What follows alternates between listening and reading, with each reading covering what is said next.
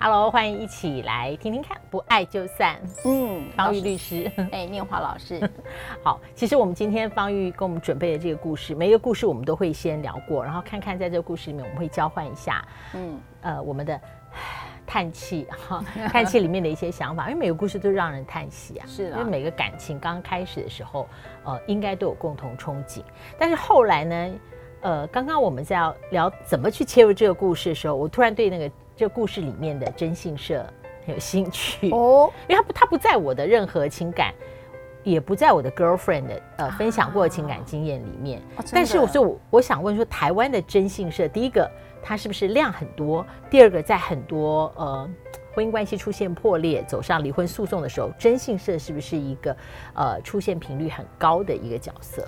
你知道，好多的女性朋友来找我的时候，都会第一个就会问：哎，赖律师，你跟征信社有没有合作？所以你就知道他们多需要征信。我告诉你啊，律师有几个竞争者，嗯，一个就是征信社，第二个就叫算命师。这遇到婚姻困境的时候，我发现大家是非常脆弱的。那他们可能会觉得他需要呃很多的证据。那征信社的证据你，你你大概第一个想象就是外遇嘛？对，对不对？嗯、好，那你觉得找征信社就是要抓通奸或者告侵害配偶权？不一定，不不一定哦。他们有一些是为了什么？他想要，因为经常我我讲实话哦。你只要是伴侣关系，另外一个人心有没有在你身上？说实在，不用征信社，你的第六感就会知道。嗯，你只要发现他好像有点哪里不对劲，跟平常的作为习惯都不一样的时候，你大概就猜得出来。或洗手要带手机进去啊？是的，洗澡之类的 哈，都是，或者是半夜起来讲电话啦、嗯、等等的哈，你就会知道应该有一些什么事情不太对了哈。那有时候很多的女性朋友要找征信社的时候，是因为这个男性都会讲。你就是神经病，你想太多了。哦，就是被击倒了。对你这个这个不爱就散，这个不要看，你就是看太多了，你就会开始会胡思乱想。所以你不要老是看那个两性节目什么的。对对。但是女性其实对自己的直觉，呃，她是很坚定的相信的，因为我觉得女性的那个。右大雷达哦，那个右大脑区感受型，它就是一个很感受型的的特质。所以，当他的爱的感觉突然不见的时候，他就会开始找原因。所以，往往找到的想象就是她老公可能外面是有男人了啊，有女人了。对不起啊，就是有两种可能都有可能都有可能了哈。所以，我觉得，所以找真先生，他有时候要来证明说我不是出自我的胡思乱想，而是真有其事。所以，找征信社有好几个原因，可能第一个我要诉讼。好，第二个，呃，诉讼我要找证据。第二个就是我要证明我不是胡思乱想，就是不想在雾里看花嘛。对，我觉得在感情里面，其实最大不舒服就是雾里看花。嗯嗯。还有第三个，你猜看看会是什么？嗯，诉情欲，想看看那个人到底是谁。对，然后我告诉你。我每次看到他，想看到那个人是谁都看不太清楚，因为真心社其实每次拍的朦胧美，所以我也不知道他是谁。好，可是呢，你知道原配的那个要投资，对，原配的那个雷达去就好像猜那个密码一样，就是在猜。还有，他可能某某某。好，然后有时候有一次我还哎，为什么会我为什么会不假思索讲出那个答案啊？哦，那你要想一想你为什么 对？而且我没有想要说我讲这个答案，你说对，所以。我有 有有一点愣在这边，哎，继续继续，是、呃、是。然后我我之前就出了一个糗事，因为呢，我的当事人告诉我，他就是譬如说是赖芳玉，那因此我就告小三赖芳玉。结果你知道那个赖芳玉出来，他说没有啊，我不认识他。我说啊，不是他。然后我说真心社找的就是你，后来弄错人了。你知道，你往往拍到一定是小四跟小五，所以不是那个小三，就是。你有时候你会发现，这个案子如果是有外遇的时候，经常早就已经很久了，很久，而且可能是好几段了。然后有时候呢，为什么会拍错呢？因为小三要大反扑，对不对？因为你抓了这情节还小四小五岁，对对，小三就出来要反扑，因为他没有办法就告诉原配，然后让他去抓到小四跟小五。哦，所以这是了解一个征信社客源的全貌。但是今天这个故事里面，我觉得如果他可以，他应该也不想找征信社哈。今天这个故事，哦，他真的，我我觉得在在婚姻当中，我觉得呃，我我那天我我跟那个方老师在讲，就是说，呃，在关系里头有三个人真的太急了哈。我觉得这还有人讲说，这个呃感情里头的外人才是真正的小三。嗯，好，有时候老婆才是真正的小三。这是《犀利人妻》里面那个 take out 的台词哈。哦，真的哈。OK。然后呢，这个是一个女性朋友哈，那她一样也是我心目中的贤妻良母，所以我因此在这么多案例当中有了一个想象。贤妻良母并不代表婚姻会幸福，就是说你做的很完美，但你不完整。人如果不够完整，就是我没有办法成全自己，成全了别人，其实也不应代，并不代表它是一个幸福的公式啊。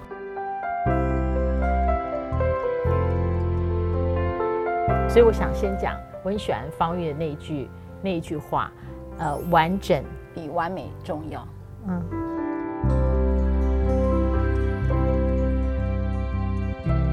是真的，人的完整是非常重要的，比你寻求社会刻板印象中的完美还重要。嗯嗯。那我觉得这个女性就是一个我想想象中的完美娇妻，因为她也是一个高社经地位。坦白讲，她是一个非常优秀的一个女性朋友，而且我真的很喜欢她。她她对人非常和善，也非常的周到。那当然，她对她老公也是了。那她跟她老公是青梅竹马。哦，OK。他们几乎就是一个从小到一起长大的，然后这个老公呢，呃，也非常爱他老婆。那他有一个很浪漫的事情，到我现在都觉得，实在所有的听众看那观众朋友，你应该要学一下这种浪漫哦，那种浪漫台词。也是，他就跟我讲说，他他搭火车，然后到了，譬如说到中部好了哈，举例啊，他到了中部，他就想说，哎呀，老公不好意思，让你等了十分钟，因为那个。火车 delay 嘛，哈，他说 十分钟算什么？我愿意等你一辈子。有没有浪漫？这写讯息比较有可能啊，这个嘴巴讲出来，她老公要用什么样的表情？有有有有有有，至少我这辈子没有听过，我也没听过，所以我我是有收到讯说，小华你好了没？我在。的后门这边不能停很久，这样。对，我说到最多就是这里不能停，车子不能停很久。哎、欸，我跟你讲哈，你讲收讯，我可不可以插播一下？你知道哈，我每次看到这种台词，都觉得可以写到剧本里。有一次，我有个呃，有一个一对男女朋友，他们一个其中是一个律师哈，男生是律师，然后那个女生跟那个男生不断吵架，然后那个老婆就说：“我祝你死后上天堂。”好，那你就知道他有多气，对不对？然后这个律师老公怎么回？如果天堂有你，我宁可在地狱。太可怕了，这两个人棋逢敌手。对对对，好，所以我我对不起，我岔题了，我我还是回到我刚才讲那个，这对连到贴卧房门口。对，然后呢？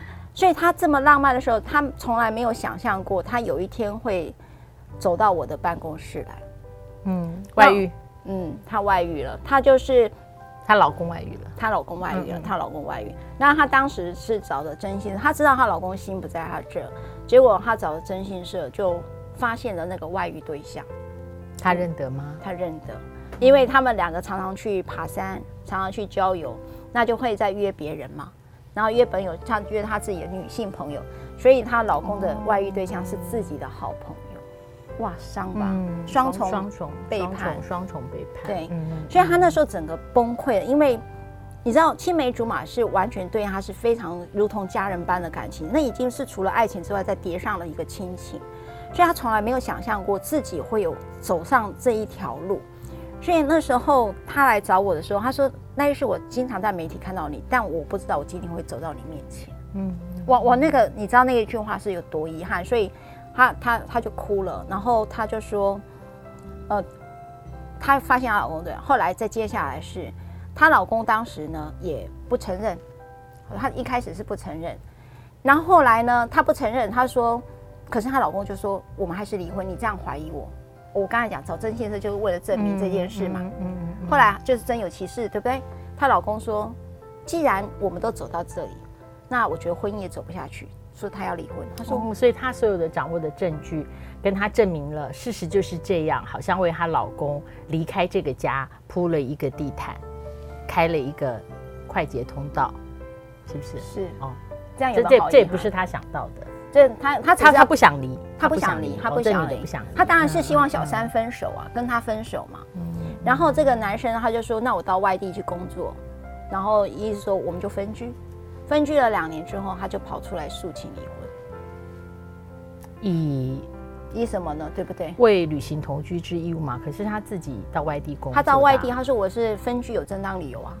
他说这两年我们都没有互动，我们形同冷漠的一个关心，所以呢，他觉得这应该用我我上一次在提到一零五二条重大事由来诉请离婚。哦，就诉请离婚的十项具体的第十一重大事由，应该法官没有判离吧？对，最后没有离。我是代表女生，可是我心目中真的觉得他为什么不离呢？怎么办？我觉得不爱就要散啊。对，那呃，我们可以在这里理解这一个女主角她的复杂的心情吗？我觉得有一件，我觉得到这时候她应该也不需要征信社了，对不对？对，她老公这么坚定的，没有重大理由，我就是想离开你。嗯，好，我觉得这题我觉得好，蛮想跟大家在聊这件事哈。第一个，我们遇到一个外遇事件的时候，我们会陷入一件事情是。他怎么可以这样负我？嗯，对不对？一定好，一定是这样想。第一个，所以他会有一个创伤，就是说，第二个是我比那个女人哪里还不如？你这样你会被贬到另外一件事，他有比我好吗？对，我觉得这个通常没有必要，可是一定会进入这一个自我否定。对，你一定会跑到自我否定。嗯，第三个是。为什么你不愿意为了我跟他分手？我们的青梅竹马的情谊比不上一个刚认识几年的人吗？那你觉得这三个问题有没有必要？还是如果一直往这三个问题去想，其实对于挽回跟修补，你觉得都没有答案？没有答案。我在想他这三个问题啊，我记得第二个跟第三个，呃，第三个是难道我们的关系比不上你跟对方的交情吗？对。对不对？对。然后第二个是，呃，我不如，我不如那个女的。对，一对一。第一个是你怎么可以负我？嗯、我对你这么好。第三个用关系比，第二个用个人条件比。那第一个是你怎么了？对，嗯、你怎么了？都都没有答案，真的没有答案的。在在这种没有答案的时候，就想说，那我们就会遇到这样的一个当事者来找你，你怎么帮助他？对不对？好，是一个不离婚，司法就解决了你婚姻中的正义吗？可是解决了你人生的痛苦吗？没有所以有时候法律能够解决的事情太少了。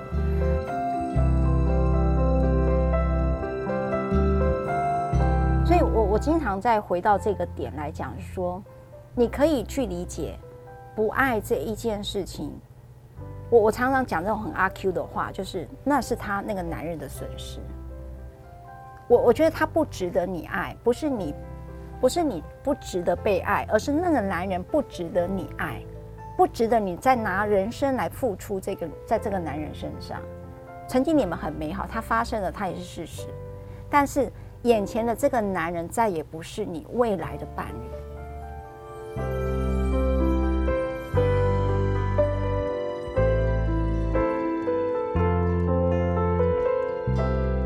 可是这样讲当然没有用因为我在那个三个创伤里面，跟这句话其实离太远，因为他的是看到的是创伤，我想要让他看到的是自己的价值。